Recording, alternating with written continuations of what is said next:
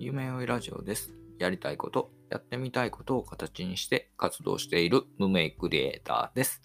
よろしくお願いします。さて、今回はですね、小さな目標の見つけ方についてお話しさせていただければなと思っております。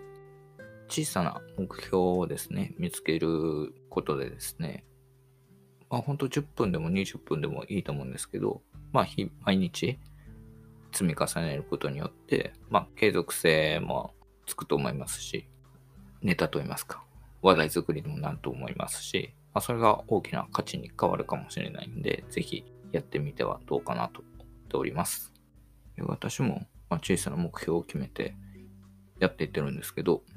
前回の配信の時でもお話ししてさせてもらってるんですけど、一社ご用意いただいて、勤めさせていただいてるんですけど、こちらがですね、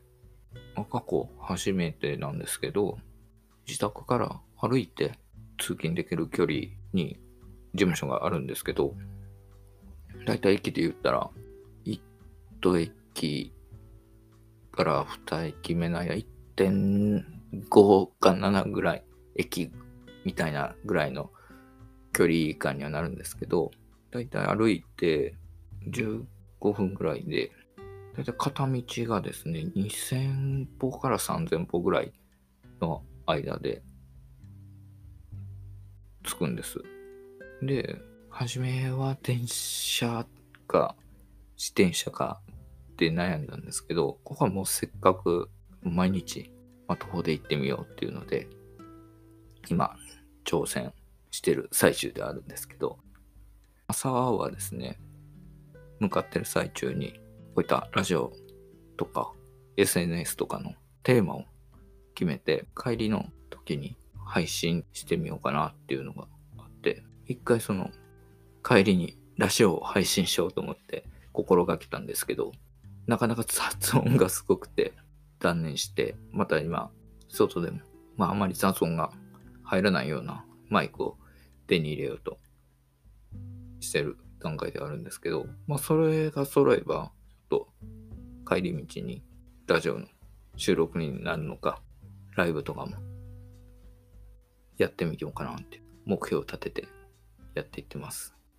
で、一番の怖いところは、徒歩で行ってる分、夏どうしようかなっていうのがありまして、もうそんな若くないんで、ベッドベッドで汗びしょりなおっさんおっさんが毎朝出勤するのもどうなのかなとか思いながら、そこはちょっといろいろな自転車で行くのか、いやけど歩いて行きたいっていう気持ちもあるんで、なんか対策しながら日々積み上げていこうかなっていう形ではあります。通勤の時の徒歩だったり、まあその時のにテーマを決めて、帰りはそのテーマに沿って配信できるようにすることが今小さな目標設定ではしていますんで、まあちょっと一人だけ歩いてみようかなっていうのもいいんじゃないかなと思っております。ぜひ小さな目標を決めてやってみてください。では最後にお知らせさせてください。今ですね、やっと NFT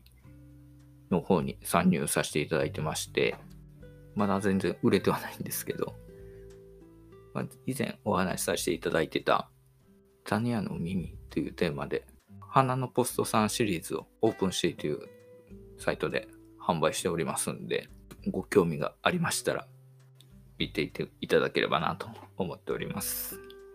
でその他にも、Discord コミュニティみたいなのも今作ってはいるんですけど、まあそういった形で何かご協力いただける方もぜひお声掛けいただけたらなと思っております。では、また。